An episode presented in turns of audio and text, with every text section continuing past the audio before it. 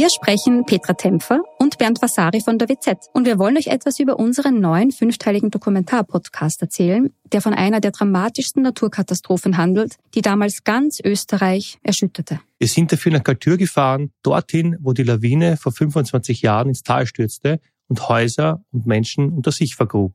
31 Menschen starben, darunter zahlreiche Kinder. Wir haben nach Antworten auf die Frage gesucht, wie es überhaupt zu dem Unglück kommen konnte und wer damals die Verantwortung getragen hat. Gibt es überhaupt einen Schuldigen? Die Kaltürer haben uns auch erzählt, wie sie die Tage nach der Katastrophe erlebt haben. Der damalige Bürgermeister war übrigens Anton Matle, der heute Landeshauptmann von Tirol ist. Ihr könnt unseren Podcast Galtür, der weiße Tod unter wz.at hören und auf allen Plattformen, wo es Podcasts gibt.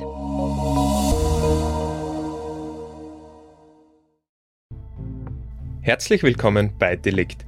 Die heutige Aufnahme ist eine von zwei, die bei der kleinen Zeitung Crime Night entstanden sind. Anfang Herbst haben wir im Skyroom im Styria Media Center in Graz unseren Podcast erstmals vor Publikum auf die Bühne geholt. Vielen Dank an die vielen Besucherinnen und Besucher und alle, die diesen tollen Abend möglich gemacht haben.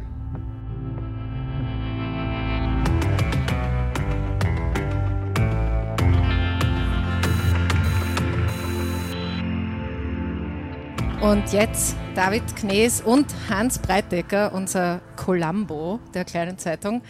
Und euch viel Spaß.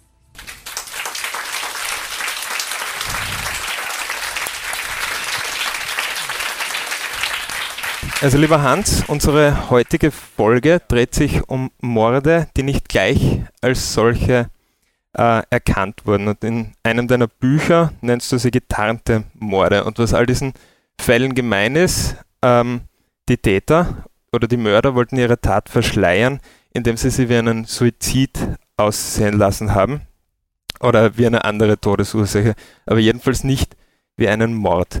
Und dazu hast du uns heute eben Fälle mitgebracht, zwei aus den 1950er Jahren, also schon sehr lang her, und einen aus 1984, über den wir dann auch noch sprechen werden. Und ich verrate jetzt nicht so viel, wenn ich sage, dass bei allen dreien Gerüchte und Gerede in der Bevölkerung eine Rolle gespielt haben. Und ähm, ein ganz besonders skurriles Beispiel von solchen Mutmaßungen und Gerüchten, gerade in der Bevölkerung, führt uns gleich zu unserem ersten Fall, nämlich zum Fall Johann Hafner.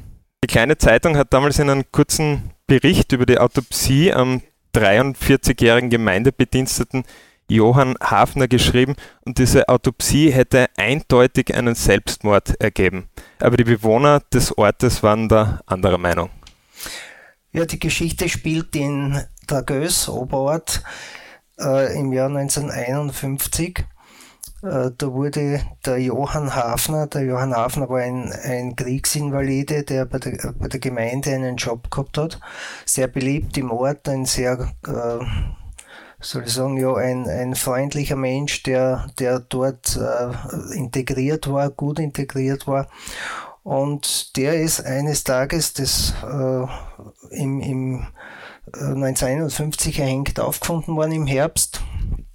Und man hat dann obduziert und Gerichtsmediziner hat gesagt, keine Anhaltspunkte für ein Fremdverschulden. Äh, somit ist das als Selbstmord abgetan worden. Dann gab es Gerüchte, wie der Kollege schon gesagt hat die das, da haben sie wirklich skurrile äh, Geschichten abgespielt. Im, Im Gasthaus hat man nachgespielt, wie das passiert sein könnte. Äh, man hat, man hat äh, dann äh, die, die Holzarbeiter, die Forstarbeiter haben eine Tafel an den Baum genagelt, der, an dem er gehängt ist. Äh, das darf ich kurz vorlesen. Da steht oben, als ich an diese Stelle kam, ein Unhold mir das Leben kam, nahm. Hier wurde Johann Hafen am 20.10.51 erhängt aufgefunden.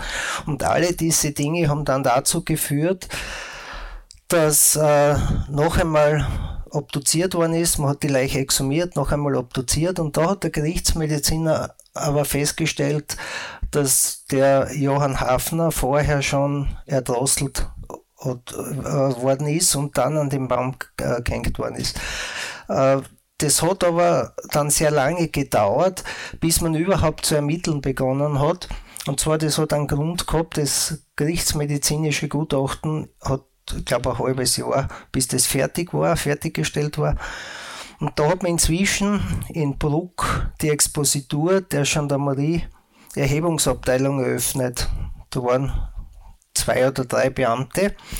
Und da haben sich dann die äh, Dragösserschen Damen, da muss jetzt in einen Gendarmerieposten in Dragös gegeben, das war der Josef Seekirchen und der Karl Höll, äh, zur Außenstelle begeben und haben gesagt, wir haben einen ungeklärten Fall, schaut euch das an.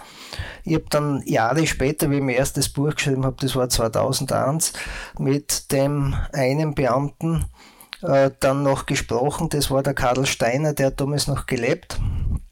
Und der hat mir erzählt, sie sind mit dem Postautobus, haben keinen Dienstwagen gehabt, mit dem Postautobus nach Dragös, Oberort gefahren und haben dort zu ermitteln begonnen. Das erste, was sie getan haben, sie haben sich die Frau geholt von dem Schmiedemeister Alois Hafner. Der Hafner war der Bruder vom Toten und haben die einmal vernommen und dann haben sie den Tatverdächtigen, weil der Tatverdacht, das haben ja auch die Gerüchte schon besagt, hat sich ja gegen den Alois Hafner gerichtet. Dann hat man, haben sie den Hafner geholt, der hat sich noch vorher einen Steirer und so angezogen, damit er fesch ausschaut bei der Einvernahme und der ist nicht mehr heimgekommen, weil sie ihn gleich verhaftet haben. Er hat dann gestanden aber das war es nicht. Er hat dem Mord in Auftrag gegeben, aber da waren, da die, waren die Ermittlungen noch lange nicht abgeschlossen, denn äh, es war der Geselle involviert, der 23-jährige Schmiedemeister, äh, Schmiedegeselle. Der hat irgendwann einmal, das, der stammte aus tristen Verhältnissen in der Oststeiermark im Raum Hartberg, ist von der Familie verstoßen worden.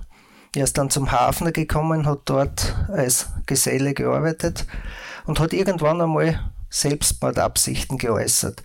Und mit diese, wie, wie das passiert ist, hat dann der Hafner sich gedacht, ja, das wäre eigentlich klasse, wenn der sich umbringt, dann soll er gleich meinen Bruder mit umbringen. Und es schaut dann nach Mord, Selbstmord aus und keiner kommt auf die Idee, dass ich dahinter ste stecke. Das ist dann zu konkreteren Plänen gekommen.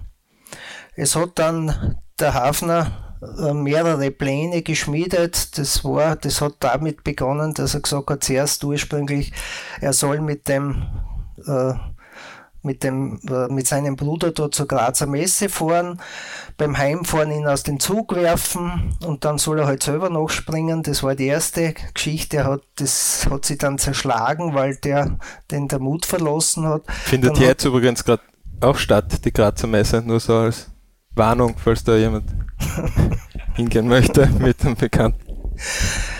Ja, äh, dann hat er, was war das nächste? Fahrrad. Er soll vom Fahrrad, er soll mit einem Eisenstück niederschlagen und vom Fahrrad schmeißen, das ausschaut, das ist ein Sturz. Und so, so ist das dahin gegangen. Es hat drei, vier verschiedene Pläne gegeben, es ist nicht dazu gekommen. Ja, der Hammer war noch, oder?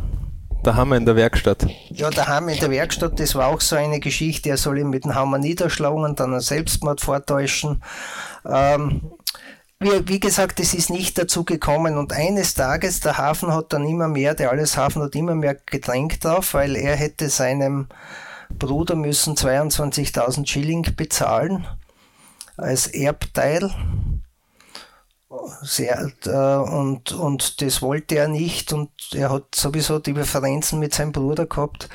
Und dann sind sie halt spazieren gegangen, haben sie ausgemacht, die zwei, der hat dann gewartet äh, vor der Schmiede oder vor dem Haus, der, der, der Geselle hat vor dem Haus äh, des Alois Haf, äh, des, des Johann Hafner, jetzt kommen wir mit den Namen schon langsam durcheinander, des Johann Hafner gewartet und hat den gesehen und hat den Alois Hafner dann äh, angesprochen. Die beiden sind in die Wohnung gegangen, haben dort zwei Stunden lang Radio gehört. Sonst hat es ja nichts gegeben in der Zeit. Und dann haben sie sich entschlossen, noch einen Spaziergang zu unternehmen. Und dann wollte eigentlich das spätere Opfer den Schmiedegesellen noch einladen auf einen Trink, nur das Gasthaus hat bereits gesperrt. Und so sind sie dann ein paar Schritte weitergegangen und da hat er ihn dann den Strick, den er vorher schon eingesteckt hat, um den Hals, um den Hals geworfen und hat zugezogen. Dann hat sich da, da das Opfer noch gewehrt und er hat dann getreten und auf ihn eingeschlagen. Und wie er am Boden gelegen ist, dann hat er an den Baum gehängt. Und so ist er dann gefunden worden. Da haben wir ein paar Fotos, glaube ich. Ja, da sieht man eben Wie? Das war die Tatrekonstruktion. Der hat natürlich dann sofort gestanden, weil sie ihn konfrontiert haben damit und auch mit dem Geständnis des Alois Hafner, das ja schon vorgelegen ist. Und er hat das alles zugegeben und äh, ist dann auch festgenommen worden und in den Untersuchungshaft gekommen. Es hat dann auch Prozess in Leon gegeben. Auf muss ich noch ganz, ganz kurz noch. unterbrechen, dass wir für die, die jetzt nicht dabei sind, das Foto noch beschreiben kurz. Das ist der Geselle wahrscheinlich, der auf der linken Seite steht. Ja, das ist die Tatrekonstruktion, da zeigt er, wie er diesen Strick um den Hals äh, gelegt hat und zugezogen hat. Und dann haben wir noch ein zweites, da zeigt er, wie er ihn aufgehängt hat.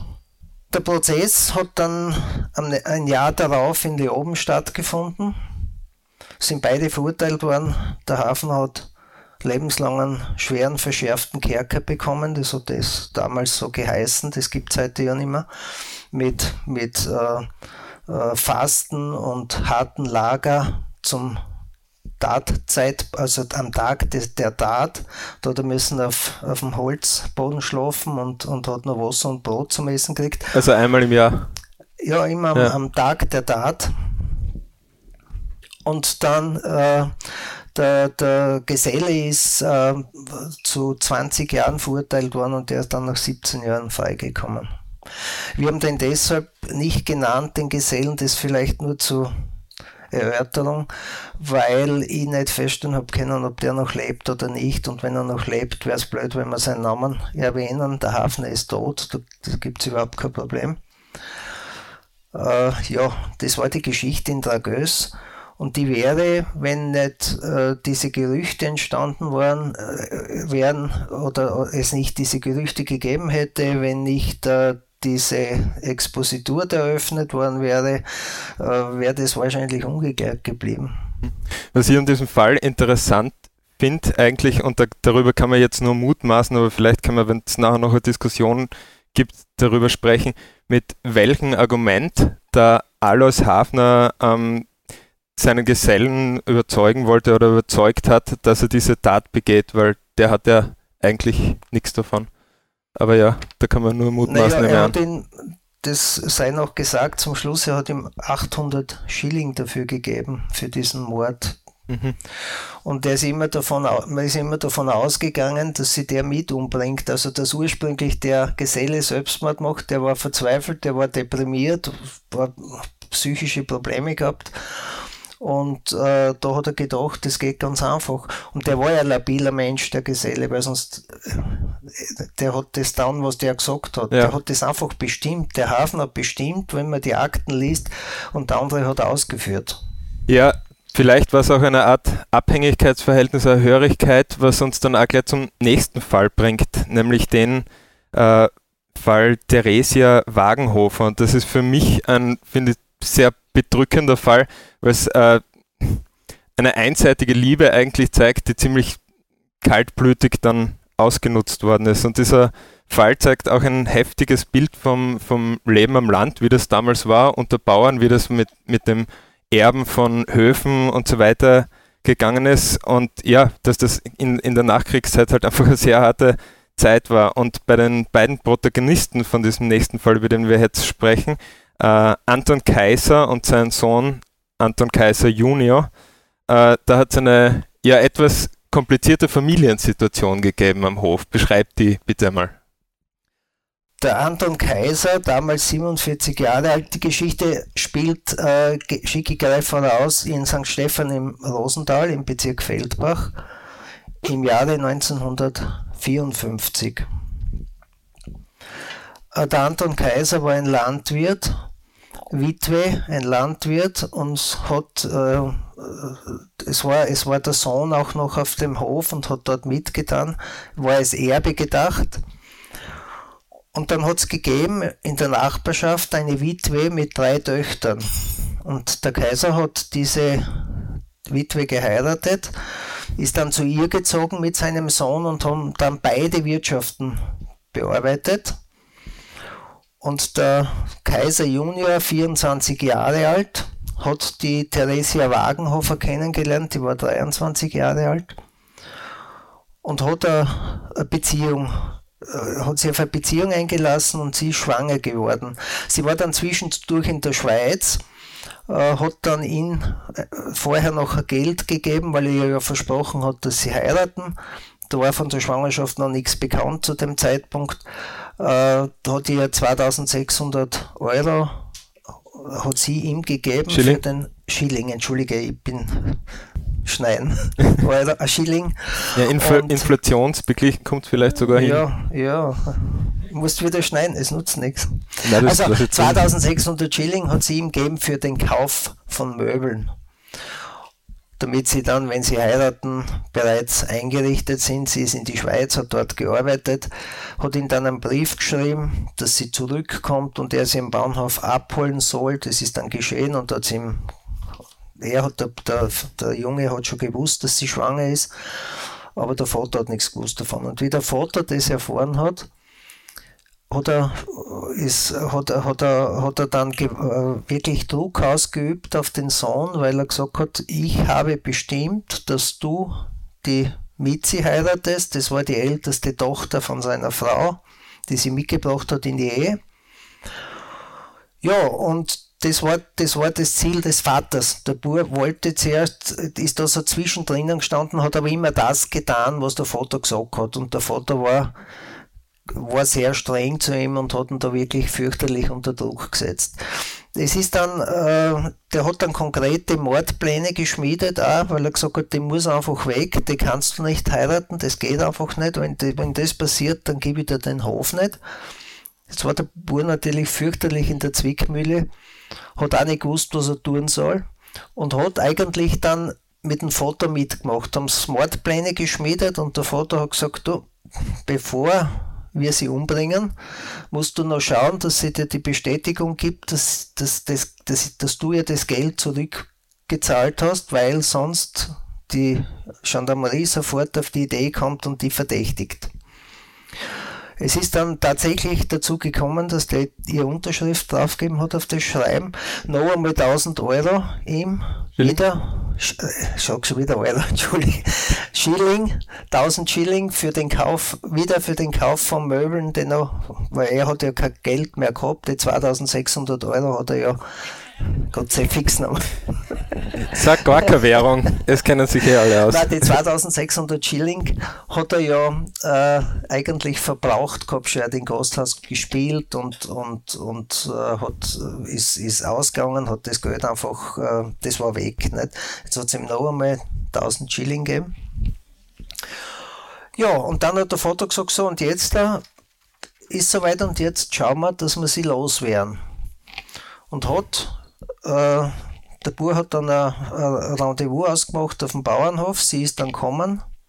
Ich muss dazu sagen, die, die älteste Tochter, die dem Junior äh, versprochen war, oder für den, der für den Junior bestimmt war, die hat ähm, das gewusst. Von den, die hat von den Mordplänen gewusst, die war eingeweiht, weil der, der, der Junge Anton Kaiser ihr das erzählt hat, was der Vater eigentlich ihm angeschaffen hat. Ja, er hat dann einen Strick aus der Denne geholt, hat eine Schlaufen gemacht, hat die eingesteckt und hat dann, wie sie nach Hause wollte, sie hat in der Gegend gewohnt, die Theresia Wagenhofer, hat er gesagt, er begleitet sie. Und sie hat dann noch den Vater gesehen, wie er in den Wald hineingeht und sagt, na, wo geht der Vater hin? Und er sagt, na, der geht zum Nachbarn, der geht da hinauf zum Nachbarn und äh, ich begleite ihn nach Hause. Und das ist dann passiert. Und wie es dann an den Waldrand gekommen sind, ist er hinten geblieben. Das weiß ich jetzt aus den Protokollen, ich habe den, den Akt gelesen. Ist er hinten geblieben, damit er sie von hinten dann ihr die Schlingen um den Hals legen kann und zuziehen kann. Und das ist genauso passiert. Unter dem Vorwand, er hat, glaube ich, gesagt, das letzte Mal hast du das erzählt, dass er, dass der Weg dort so schlecht sei und deswegen soll sie da jetzt vorgehen. Ja, er wollte, er wollte, wenn sie ausrutscht, sie auffangen, also dass ihr nichts passiert, falls sie stürzt, so, das, so steht es da in den Akten. Er hat dann ihr die Schlingen, wie gesagt, um den Hals gelegt und zugezogen. Sie hat eh keine Chance gehabt, sich zu wehren. Sie war im neunten Monat schon schwanger. Und dann hat der Vater schon gewartet hinterm Baum und dann haben sie es aufgehängt. Nächsten Tag ist die Leiche gefunden worden. Die Therese Wagenhoff ist dann beerdigt worden. Es gab wieder Gerüchte. Äh, der, der, Vater von ihr hat gesagt, das glaubt er nicht, dass sie, dass, dass, dass sie Selbstmord begangen hat, weil sie wollte das Kind und sie wollte einfach äh, den heiraten. Ja, zwei Wochen nach der Beerdigung ungefähr, glaube ja. ich, hat er das dann angezeigt. Gell? Circa zwei Wochen nach der Beerdigung, weil die ist erst nach einer Woche nach dem Auffinden beerdigt worden und dann haben die Gerüchte so richtig den Lauf genommen. Und dann haben sie halt exhumiert und obduziert und haben festgestellt, dass sie auch wie ähnlich wie in Dragös halt vorher erdrosselt worden ist und dann an den Baum gehängt worden ist. Ja, und dann äh, ist, ist es zur Verhaftung auch gekommen. Und die beiden. Der Sohn ist ja zuerst verhaftet worden, oder? Aber das ist zuerst verhaftet worden, hat aber sofort gestanden. Und während der Fahrt hat er im Bereich Hausmannstetten im Streifenwagen äh, den Gendarmen erzählt, dass eigentlich sein Vater der Urheber dieser Tat war und ihn dazu angestiftet hat. Er war damals 24 Jahre alt, hat dann 20 Jahre bekommen und der Vater hat lebenslang gekriegt. Der Vater ist nach 17 Jahren herausgekommen aus dem Gefängnis und der Sohn ist nach 15 Jahren herausgekommen. Beide sind inzwischen tot. Ja, und ein interessanter Punkt noch, oder eigentlich eine ziemlich traurige Sache noch, ist, vor Gericht hat dann der Vater die ganze Sache dem Sohn angelastet und ihn dann auch noch heftigst beschuldigt. Ja, der Vater hat natürlich geleugnet, weil er genau gewusst hat, um was es geht dass da sehr viel abhängt davon und hat gesagt, der Sohn hat ihn da hineingedunkt, so hat er es formuliert. Und er versteht das alles nicht, aber die Geschworenen haben das anders gesehen und haben eben ihn schuldig gesprochen und Urteil lebenslang.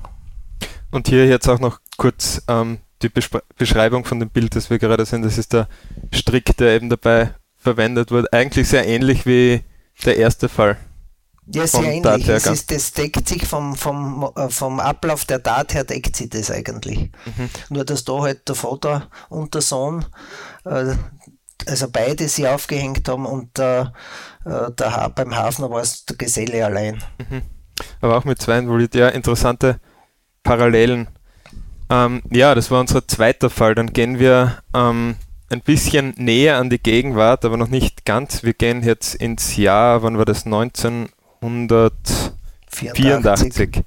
Äh, da geht es um die Familie P., die hat damals ein äh, Vorzeigebehindertenprojekt geführt. Und äh, ein paar von euch kennen vielleicht die Folge, die haben wir schon aufgezeichnet. Wo habe ich es jetzt stehen? Egal. Mord und Folter am Bauernhof. Ja, so ähnlich. Man findet es. die Folge gibt es jedenfalls schon.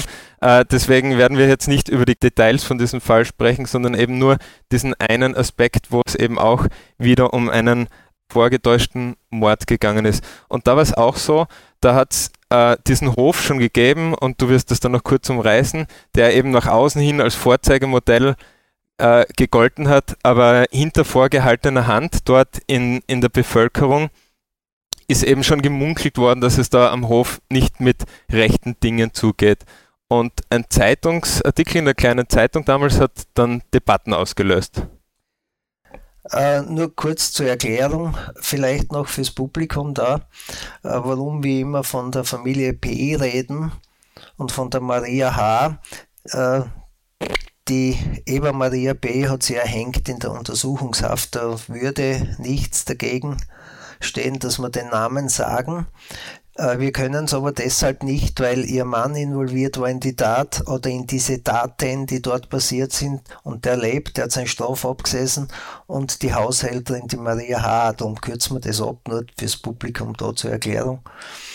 Ja, äh, noch eine Ergänzung. Mord und Folter hinter der Fassade des Vorzeigemodells ist es. Äh, in der vierten Episode der dritten Deliktstaffel, nur dass man das auch noch haben, wer das noch den ganzen Fall hören will. Ja, es hat damals Gerüchte gegeben, das war ein, ein Behindertenprojekt. Ich, ich, ich muss mich ganz kurz halten, ich, sonst äh, ufert das aus. Ähm, das müssen Sie im Podcast, wenn man den Podcast hört, dann weiß man die ganze Geschichte, mhm. aber es hat dort Gerüchte über, nur ganz kurz über die, über die Misshandlungen, die dort passiert sind, gegeben. Die Behörde hat sie gedeckt, diese Pflegemutter, ihr Mann war Richter am Bezirksgericht in Volzberg Die Geschichte spielt im Baldau im Bezirk Feldbach. Und dann hat ein Pflegekind das Postamt überfallen, ist dann festgenommen worden und da sind diese Gerüchte wieder in Schwung gekommen. Die Gendarmen haben ja nichts tun können, nur Aktenvermerke schreiben, weil sie haben, die haben sie anmelden müssen, wenn sie auf dem Hof hin sind und wenn sie was erheben wollten. Die Fürsorge hat sie müssen anmelden. Also es ist dort eigentlich, äh, die sind von der Bezirkshauptmannschaft, von der Jugendbehörde voll gedeckt worden. Und so hat sie, hat diese, dieses ganze Projekt, das sicher gut gemeint war, eigentlich sich in die andere Richtung entwickelt und es ist zu fürchterlichen Misshandlungen gekommen, auf die ich jetzt da gar nicht eingehe, sondern ich möchte auf den Fall Elisabeth Michalski eingehen. Das war ein 22-jähriges Mädchen, die auch dort gelebt hat, sehr widerspenstig war und sich gewehrt hat. Das waren alles geistig behinderte Kinder. Aber nicht schwer, sondern auch äh, der eine, der die Post überfallen hat, war eigentlich nur Sonderschüler. Den hat man dorthin geschickt, hat er mir erzählt, jetzt vor zwei Jahren, damit die Mutter halt mehr Geld kriegt. Und äh, dann, dann, wie gesagt, der Postamtüberfall, ich bin dann hinuntergefahren und der Gendarmeriebeamter hat mir den Akt hingelegt von der Elisabeth Michalski und sagt zu mir, das ist für mich kein Selbstmord, das war ein abgeleckter Selbstmord, ausermittelt und äh, kümmern Sie sich darum, weil wir können nichts mehr machen. Das macht die Mordermittler, machen die Mordermittler in Linz und, und die tun aber auch nichts mehr, weil es ein, ein Selbstmord ist.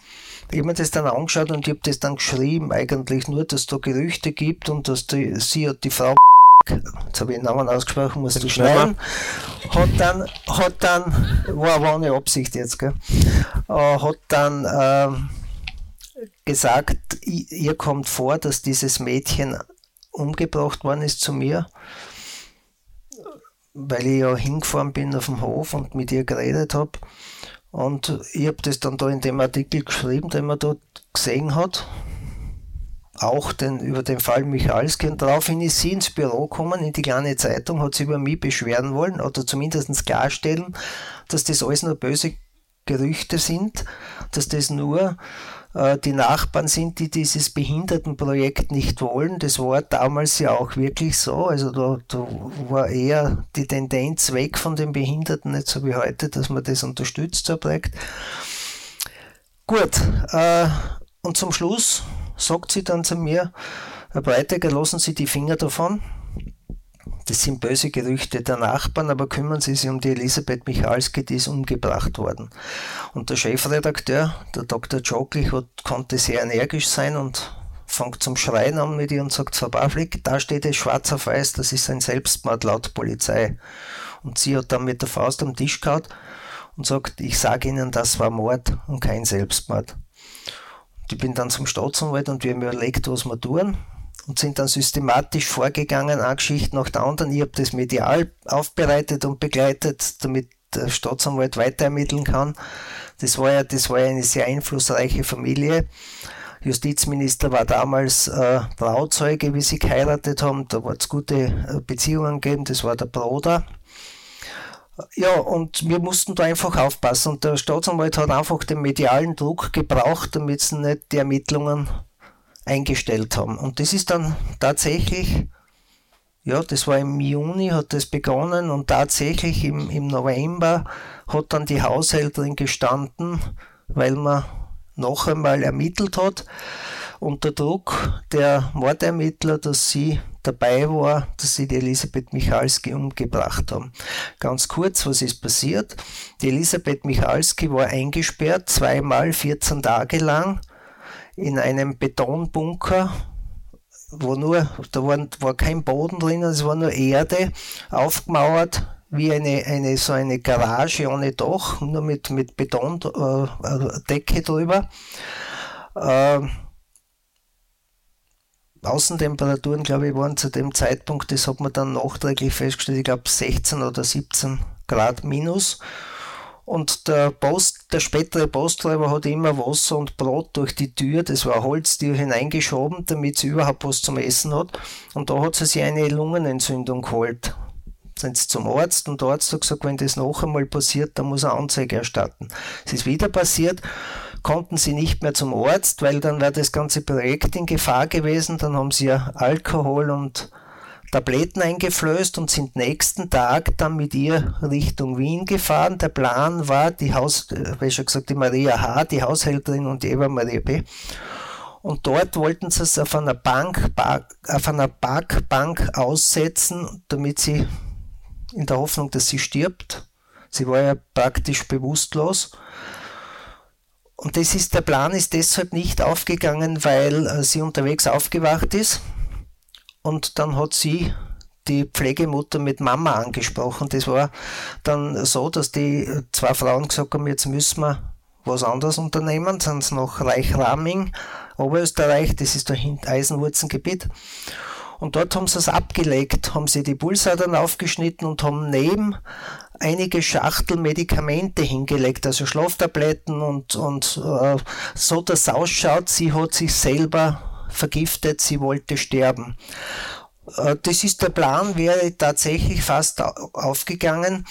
Äh, er ist eigentlich aufgegangen zuerst, weil äh, der Gerichtsmediziner immer gesagt hat, er hat zwar festgestellt, dass da ähm, die, bei den Pulsadern Verletzungen gibt, aber die Leiche, wie sie gefunden worden ist, war ja skelettiert schon.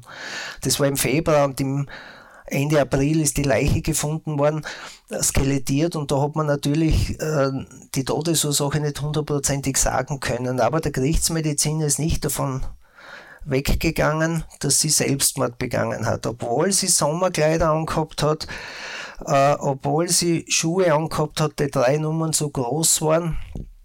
Die Kriminalisten haben sich immer gefragt, wie kommt er in die Gegend? In, im, mitten im Winter, das war der wilde Graben, so hat der Bereich Kassen, wo sie umgebracht worden ist, ich war dann beim Lokalanschein, das war wirklich ein wilder Graben. Das, das, das, das glaubt man nicht, dass da im Winter eben ein Mädchen dorthin kommt und sie umbringt. Trotzdem ist das eingestellt worden und hat Kassen Selbstmord und abgelegt. Und hätte nicht der Gendarm das zu mir gesagt, hätte ich darüber nicht geschrieben und hätte sie eigentlich Auslöser war ja sie selber.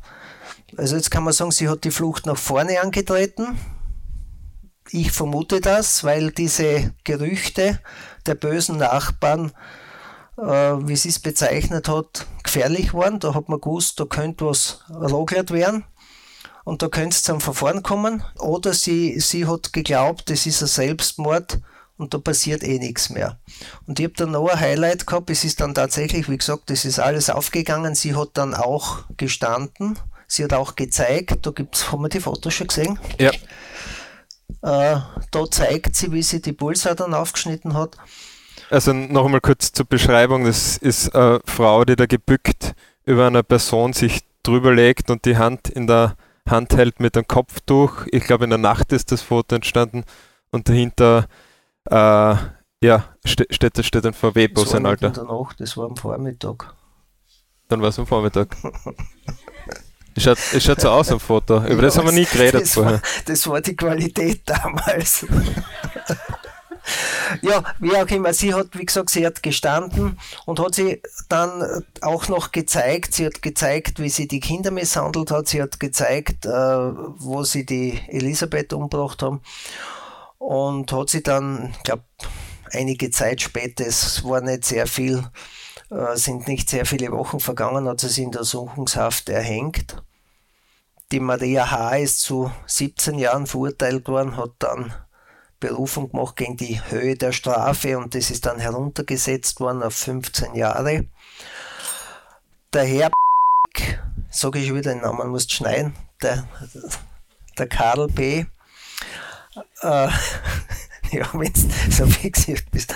Der Karl B. hat äh, fünf Jahre gekriegt, äh, nein, drei Jahre und hat auch berufen und das ist, Urteil ist dann, oder die Strafe ist dann angehoben worden auf fünf Jahre. Der ist dann fünf Jahre in Häfen gegangen. Und da habe ich auch so ein Erlebnis gehabt mit dem, ich bin dann hinuntergekommen, wie die, die Maria H. gestanden hat, dass, sie, dass das ein Mord ist. Und er hat dann mir gegenüber im Gespräch, das war am Samstagvormittag, zugegeben, dass er alles gewusst hat, aber seine Frau halt nicht angezeigt hat. sage ich, zeige meine Frau nicht an. Ich habe jetzt einmal den Artikel in der Hand gehabt, der Doppelseiten, wo die, die Headline Richter P. wusste, natürlich ausgeschrieben, damals den Namen Richter P. wusste vom Mord. Das war so eine typische Geschichte, die nicht mehr geklärt worden wäre, wenn nicht jetzt unter Umständen der Postüberfall passiert war, wenn nicht der Gendarm, ich, ich wäre ja nicht hinuntergefahren, wenn nicht der Postüberfall passiert wäre, nicht? wenn nicht der Gendarm dann mir den Akt hinlegt und sagt, das ist nicht koscher, die ganze Geschichte. Und dann halt der Staatsanwalt einsteigt auf das. Äh, ich habe ja dann ein, ein, Protokoll schreiben müssen über dieses ganze Gespräch, was bei uns stattgefunden hat. Und das war dann der Auslöser, dass man gesagt hat, da müssen wir noch einmal Mordermittlungen einleiten. Und ganz besonders spannend an dem Fall finde ich eben diese eine Szene, wo die Eva Maria P. in der Chefredaktion war äh, und ja, gesagt, gesagt hat, die ist ermordet worden, obwohl schon, obwohl eigentlich das als Selbstmord abgelegt war und die wahre Täterin hat hingedeutet und gesagt, das ist ein Mord und über diese Frage haben wir schon in dieser anderen Podcast-Folge diskutiert. Deiner Meinung nach war es, weil sie ablenken wollte von den Misshandlungen und gedacht hat, dass man ihr diesen Mord sowieso nicht wird nachweisen können? Ja, es war für mich sehr wahrscheinlich, dass sie, wie gesagt, dass sie vermutet hat, äh, bei diesen Misshandlungsvorwürfen äh, wird es gefährlich, da könnte unter Umständen was herauskommen, aber bei einem abgeschlossenen Selbstmord passiert nichts mehr. Andererseits, weiß ich nicht, hätte sie wissen müssen von ihrem Mann, dass man auch einen Selbstmord aufrollen kann. Das ist, weiß ich nicht, wie, warum sie das, das ist völlig, völlig offen jetzt. Das ist eine reine Spekulation von mir, ja. dass sie die Flucht nach vorne angetreten hat und ablenken wollte von den Misshandlungen. Das hat sie nie geklärt, das hat sie ja nie äh, ausgesagt, warum sie das gesagt hat. Ja, die Flucht nach vorne ist jedenfalls nach hinten losgegangen in diesem Fall. Und auch dieser Fall ist jetzt schon fast vier Jahrzehnte her. Und äh, die meisten in diesem Raum wissen wahrscheinlich, dass du äh, bis vor kurzem noch äh, angestellt warst bei der Zeitung und äh, aber auch jetzt in der Pension noch oft über Kriminalfälle schreibst. Und jetzt haben wir von drei Fällen gehört, wo eigentlich diese Selbstmorde, es hätte schon die Möglichkeit bestanden, dass man die von Anfang an als solche erkennt. Wäre das heute möglich oder anders gefragt, glaubst du, dass sich äh, die Prozedur bei einer Totenbeschau, die Ausbildung der Ärzte, die Ausbildung der ähm, Polizistinnen und Polizisten, die diesen Tatort oder eben nicht Tatort, sondern Schauplatz eines Suizids äh, verbessert hat und da die Chancen heute besser stehen, dass, dass, dass sowas gleich entdeckt wird? Es passiert auch in der heutigen Zeit immer wieder, wir, haben, wir werden dann ganz kurz zwei Fälle streifen, wo das, äh, wo man, wo, wo es zwar aufgrund von verschiedenen Umständen dazu gekommen ist, dass man Selbstmord oder einen natürlichen Tod angenommen hat. Äh, es hat sich sicher die Ausbildung der Polizisten sehr verbessert, weil die Mordermittler ständig die Postengendarmen, die Postenpolizisten schulen, heißt ja nicht mehr Gendarmerie, bin immer bei der Gendarmerie. Ähm, es, hat, es gibt auch äh, seitens der Gerichtsmedizin immer wieder Schulungen. Ähm, es hat sich auch was geändert. Früher waren es die Distriktsärzte, die die Leichenbeschau vorgenommen haben. Jetzt sind es Beschauärzte. Auch die sind geschult worden. Aber es kommt immer wieder darauf an, äh, wer, wie engagiert ist der Arzt. Äh, es, ist, man darf ja nicht vergessen, ein, Beschau, ein Beschauarzt ist ja ein Arzt, der auch eine Ordination hat und dort seine Patienten hat. Und der, wenn jetzt vor allem einen, alt, einen älteren Mann, wir werden dann da so eine Geschichte erhören, ähm, den er kennt oder eine Frau und die dann plötzlich stirbt, dann neigen halt die Ärzte schon auch dazu, dass man halt sehr oft einen natürlichen Tod, von einem natürlichen Tod ausgeht, auch wenn es keiner ist. Und äh, so einen Fall haben wir im Volzberg 2018 gehabt, wo ein äh, 54-Jähriger seinen über 80-jährigen Vater erstickt hat. Dieser Fall wäre bis heute ungeklärt und wer hätte nie mehr geklärt werden können, wenn nicht äh, ein Polizist aus dem zeitgerecht aus dem Urlaub zurückgekommen wäre. Äh, der hat äh, gehört, dass da der dieser Mann verstorben ist und hat dann gesagt, mit der Sohn ist nicht koscher, weil der hat immer wieder Probleme bereitet und er hat den gekannt, hat den Staatsanwalt angerufen und hat gesagt, sie, Staatsanwalt, wir brauchen eine Obduktion. Und das war im letzten Moment. Der, der ist am Samstag aus dem Urlaub zurückgekommen, hat das gehört vom Tod dieses Mannes und am Dienstag wäre die Leiche eingeäschert worden. Und wenn die Leiche einmal eingeäschert ist, dann hast du überhaupt keinen Beweis mehr. Dann kannst du nicht mehr exhumieren, so wie beim Hafen oder bei der Wagenhofer. Ja. Also das ist so ein Fall aus der, aus der neuesten Zeit. Äh, warum ist das so passiert? Äh, weil der Beschauarzt ist nicht einmal hingefahren und hat sich die Leiche angeschaut. Der hat den kennt und hat gesagt, ja, der ist an glaub, Herztod oder Altersschwäche verstorben, hat den Totenschein ausgestellt und das war's.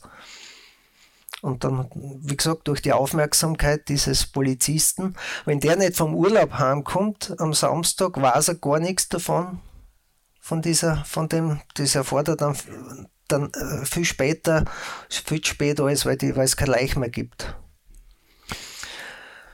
Ja, und eine andere Geschichte aus der Jetztzeit und dann sind wir eigentlich äh, schon am Ende. Dann haben wir gesagt, machen wir eine kurze Diskussionsrunde. Ist der Bernhard W., 37 Jahre, Jahre alt, aus Kirchberg an der Waab. Seine Frau Bernadette, 50 Jahre alt, äh, ist vor dem Heizraum gefunden worden von den Gendarmen, die über Notruf gerufen worden sind vom Hausbesitzer von Bernhard W. Die ist dort gelegen vor dem Heizraum. Er hat angegeben, sie ist am Heizkörper im Heizraum gehangen an einem Strick. Er hat sie runtergeschnitten, Strick ist noch gehängt drinnen und hat es halt heraus gezogen und, und hat es dort liegen lassen. Da ist auch bescheinigt worden, äh, dass das ein Selbstmord ist. Da ist niemand von einem Tötungsdelikt ausgegangen. Notarzt war für den war es völlig klar, dass das ein Selbstmord ist. Auch der Beschauarzt und auch die, Gendarmerie, äh, die Polizeistreife, ich sage immer wieder Gendarmerie, die Polizeistreife äh, war überzeugt, dass das ein Selbstmord ist. Und auch da hat es Gerüchte dann gegeben. Die Verwandten haben gesagt, das glauben sie nicht, weil die Entscheidung gelebt haben. Und äh, ein Polizist, ein Ermittler ist dann, ist dann äh, misstrauisch worden und hat äh, die Mordgruppe verständigt im Landeskriminalamt. Die sind dann hinuntergefahren und haben eigentlich äh, relativ bald nachweisen können, es hat nur drei, vier Tage gedauert, äh, dass das ein Mord ist. Man hat dann obduziert und die Obduktion, es ist vorher schon festgestanden, dass das ein Mord ist und die Obduktion hat das dann erhärtet. Auch dieser Mann hat dann lebenslang bekommen. Aber es, man sieht schon, dass das äh, durchaus geht, wenn der Arzt nicht auf Zack ist und wenn der Arzt nicht äh, hundertprozentig äh, bei der Sache ist, die Umstände dementsprechend sind, dann kann sowas schon passieren. Mhm. Volzberg hat es in den 90er Jahren äh, eine Geschichte gegeben, da ist eine Pfarrerköchin, eine ältere, war glaube ich schon knapp an die 90 Jahre, umgebracht worden. Äh, wo, man, auch der Beschauarzt ausgestellt hat, natürliche Todesursache.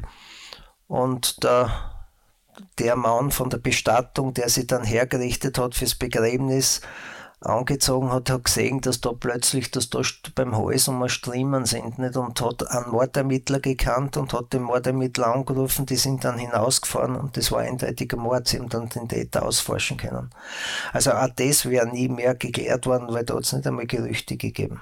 Ja, Hans, vielen Dank, dass du uns diese interessanten Fälle mitgebracht hast heute und danke auch, dass du dir die Zeit genommen hast. Ähm, damit können wir uns jetzt einmal verabschieden von den ähm, Zuhörern, die jetzt nicht live hier sind. Auch euch vielen Dank fürs Dabeisein bei Delikt. Ihr könnt diesen Podcast abonnieren und mit zum Beispiel 5 Sternen bewerten. Hast du das schon gemacht? Hast du den Podcast schon bewertet? Habe ich nicht noch, mein eigener. wie, viel, wie viele Sterne gibst du? Ja, Max, das Maximum, was es gibt. Ja, ja, passt. Das wollte ich hören. Na gut, dann bis bald bei Delikt.